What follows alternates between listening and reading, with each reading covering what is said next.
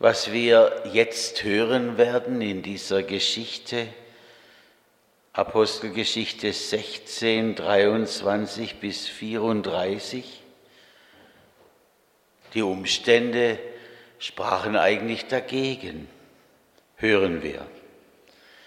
Nachdem man sie hart geschlagen hatte, warf man sie ins Gefängnis und befahl dem Kerkermeister, sie gut zu bewachen. Als er diesen Befehl empfangen hatte, warf er sie in das innerste Gefängnis und legte ihre Füße in den Block. Um Mitternacht aber beteten Paulus und Silas und lobten Gott. Und es hörten sie die Gefangenen. Plötzlich aber geschah ein großes Erdbeben, sodass die Grundmauern des Gefängnisses wankten. Und sogleich öffneten sich alle Türen und von allen fielen die Fesseln ab. Als aber der Kerkermeister aus dem Schlaf auffuhr und sah die Türen des Gefängnisses offen stehen, zog er das Schwert und wollte sich selbst töten. Denn er meinte, die Gefangenen wären entflohen. Paulus aber rief laut, Tu dir nichts an, denn wir sind alle hier.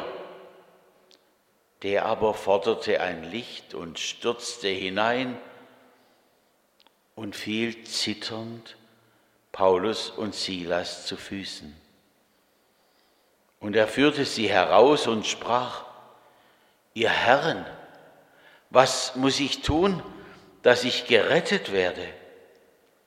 Sie sprachen, Glaube an den Herrn Jesus, so wirst du und dein Haus selig. Und sie sagten ihm das Wort des Herrn und allen, die in seinem Hause waren. Und er nahm sie zu sich in derselben Stunde der Nacht und wusch ihnen die Striemen, und er ließ sich und alle die Seinen sogleich taufen und führte sie in sein Haus und bereitete ihnen den Tisch und freute sich mit seinem ganzen Hause, dass er zum Glauben an Gott gekommen war. Herr, danke für diese Geschichte. Amen.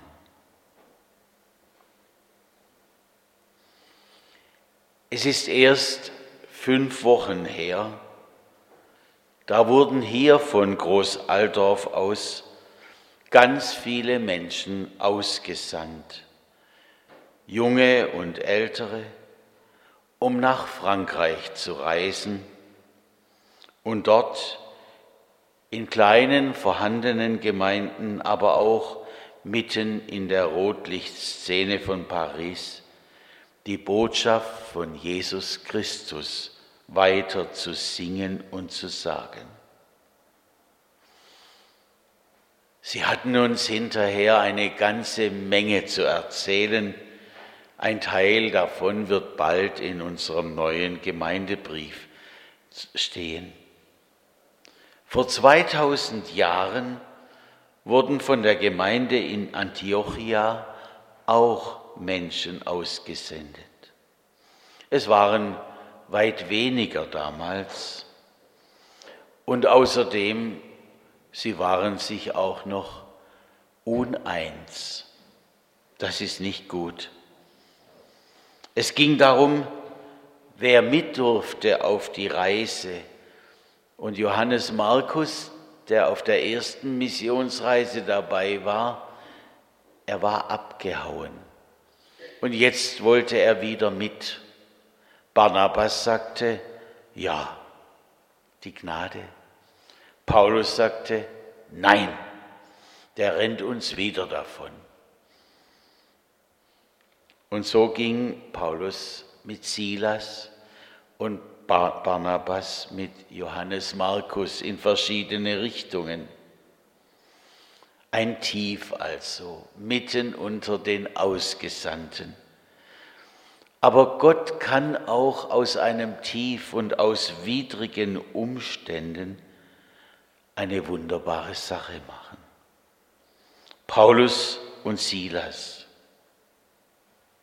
sie waren zum ersten Mal in einen neuen Erdteil gekommen, nach Europa. Hier wurde also der Grund gelegt, dass auch wir in Deutschland überhaupt etwas von Jesus wissen und dass ein Teil von uns an ihn glaubt. So bin ich diesen mutigen Menschen echt dankbar. Auch dem Bonifatius, dessen Taufbecken wir einmal auf einer Wanderung entdeckt haben. Als nun Paulus und Silas in die Stadt Philippi gekommen waren, wo die erste Christin dann, wissen Sie, wie die hieß? Lydia, ganz genau. Lydia hieß, da war immer eine Frau in ihrer Nähe und man merkte ihre Bedrückung. Ein Wahrsagegeist war in ihr. Sie war unglücklich und diese Frau hatte einige Besitzer. So war sie wohl deren Sklavin. Und Paulus hatte Mitleid. Und er trieb diesen Geist aus ihr aus im Namen Jesu. Es ging ihr von da an wunderbar, aber der Geist sagte ihr nicht mehr, was in der Zukunft passieren würde. Und so wurde die Frau für ihre Besitzer wertlos.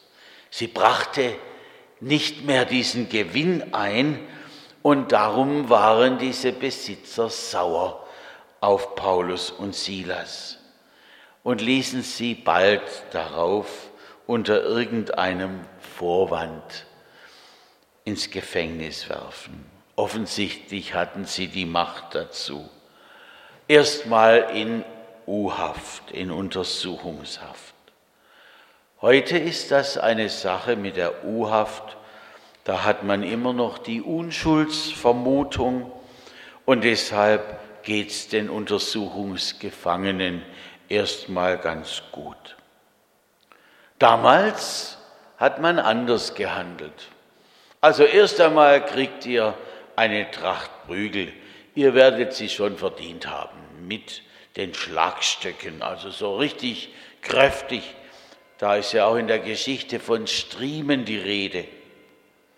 Und dann warf sie der Kerkermeister zur Sicherheit in das innerste Gefängnis und legte ihre Füße in den Block.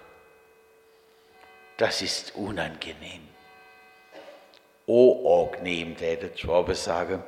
Auf jeden Fall, ich muss mich in einer Nacht so habe ich mir sagen lassen, ich merke es ja selber nicht, x-mal herumdrehen. Und wenn man das nicht tut, als schwerer Mensch, dann liegt man auf irgendwo.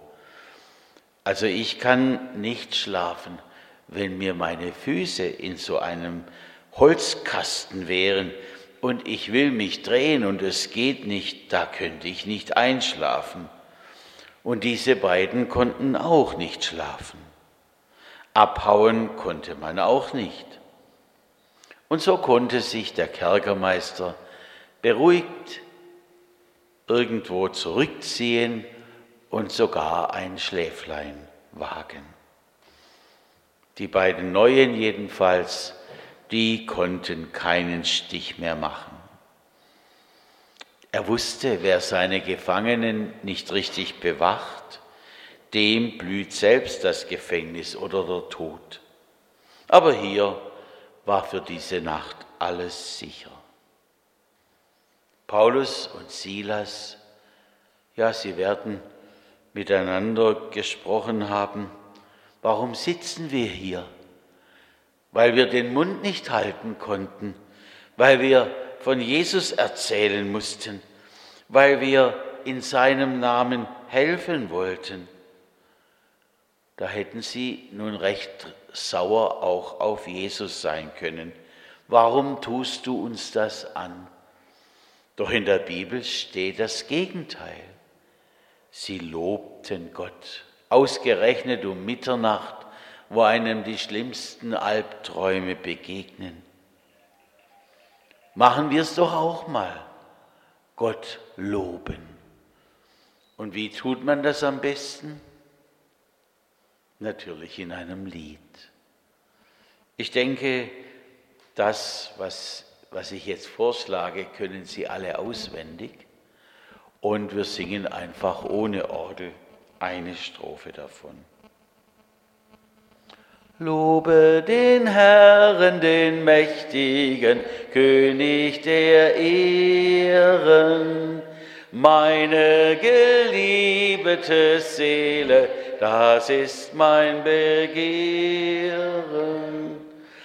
Mit zuhauf, Psalter und Harfe wacht auf, lasset den Lobgesang hören. Weit und breit kein Grund für Loben und Danken. Und trotzdem tun sie es. Im Jahr 1819 war es, da zog der Schulmeister, so hieß man damals als Lehrer, aus einer privaten Lateinschule namens Johannes Kullen, da zog er mit 13 Jungen auf Einladung der Gemeindeleitung der Brüdergemeinde Korntal von Metzingen nach Korntal. Ein Internat wurde gegründet, das übrigens heute noch besteht. Und in der Anfangszeit, da ging es denen schlecht wie noch was, finanziell.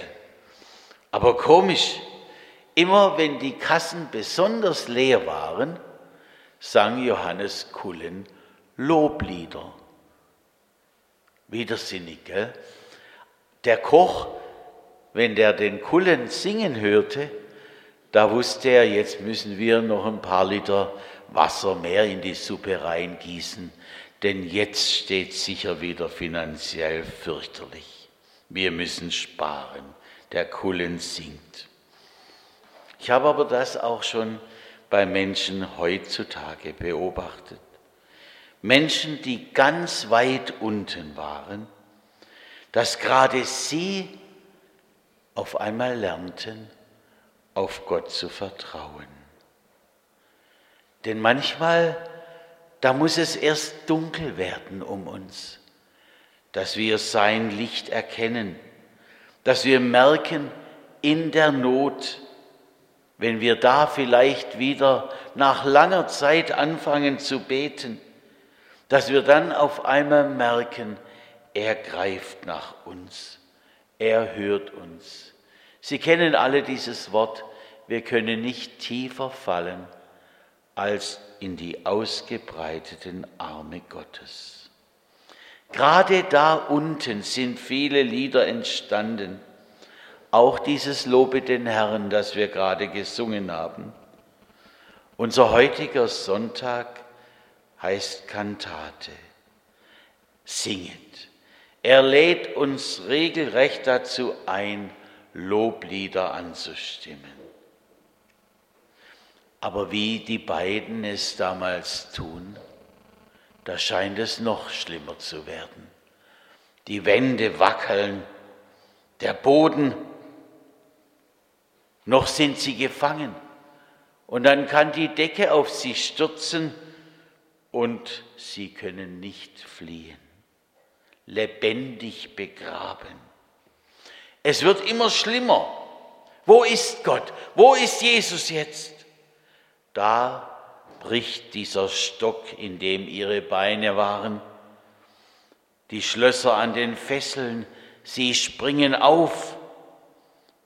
Mitten in der Not hat Gott sie herausgelöst und befreit. Sollen sie jetzt das Gottesgeschenk nutzen und fliehen, so wie Petrus später? Nein, irgendetwas hält sie. Wir kriegen ja manchmal ein ganz klares Zeichen. Und so kriegten sie es auch. Bleibt hier. Der Grund naht schon. es ist der Kerkermeister. Der muss doch jetzt denken, meine Gefangenen haben die Chance genutzt und dann blüht mir womöglich der Tod. Da will ich doch eher selber meinem Leben ein Ende machen. Paulus sieht das und schreit, Halt! Wir sind alle hier. Und es passiert etwas, was man sich nicht vorstellen kann. Der Kerkermeister ist so dankbar. Seine Gefangenen haben ihm das Leben gerettet. Er ist so beeindruckt von ihnen, dass er seine gestrigen Prügelknaben auf einmal total anders anspricht. Ihr Herren, sagt er. Wie haben wir an Weihnachten gesungen? Das muss ein Wechsel sein. Ihr Herren, was muss ich tun, dass ich gerettet werde? Er, der vorher der Herr über diese Gefangenen war, er spürt, in diesen beiden Männern ist etwas Besonderes. Da ist eine Macht am Wirken, die größer ist als seine, weit größer. Und er denkt, ich will auch da davon haben. Herrlich, wenn einer, der Christus nicht hat, das an Menschen spürt, die glauben. Da ist etwas. Da ist eine Macht, eine Liebe, die ich auch gerne hätte. Paulus sagt, du musst eigentlich gar nichts tun. Nur das eine, Glaube an den Herrn Jesus, so wirst du und dein Haus selig. Keine praktischen Vorübungen werden verlangt, keine Meditation, keine stille Übungen, keine Vorleistung, nur Glaube. Vertraue Jesus. Er soll dein Herr sein. Das ist es bis heute. Manchen ist das zu wenig. Aber letzten Sonntag haben wir es gehört, willst du im Glauben annehmen, was der Herr dir in der Taufe geschenkt hat? Und die Konformanten haben geantwortet, ja, mit Gottes Hilfe. Wenn das von Herzen kommt, dann wendet sich alles in unserem Leben. Wir dürfen von neuem geboren sein. Wir dürfen ihn finden, Jesus Christus. Er wird der Herr in unserem Leben.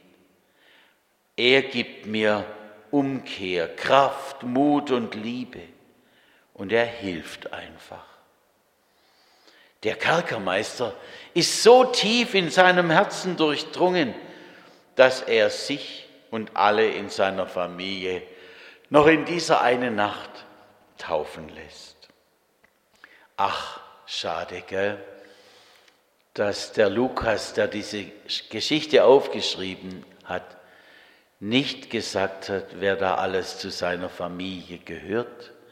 Wenn er geschrieben hätte, und auch das kleine Baby, dann hätten wir heute eine richtig tolle Grundlage für die Kindertaufe. Hat er verschwiegen. Aber wenn wir ihm unser Ja geben, dann hat sich unsere ganze Lebensbedingung und auch unsere Zukunft gewandelt. Also, lasst uns auch heute nicht davon schweigen, wie Jesus ist, sondern wie Paulus und Silas es allen weitersagen.